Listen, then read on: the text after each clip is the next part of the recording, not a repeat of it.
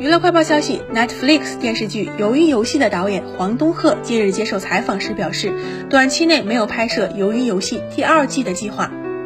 黄东赫透露，他早在2008年就写好了《鱿鱼游戏》的剧本，当时他正打算拍一部电影，但因为一直没有找到愿意投资的人，只好将剧本搁置了十多年。他还表示，因为一个人包办编剧、制作、导演的原因，他在拍《鱿鱼游戏》时非常辛苦，光是牙齿就掉了六颗。现在的他已经筋疲力尽，短期内没有《鱿鱼游戏》第二季的计划，而且他正在构思一部电影，所以就算拍《鱿鱼游戏》第二季，也将是在他拍完构思中的电影之后。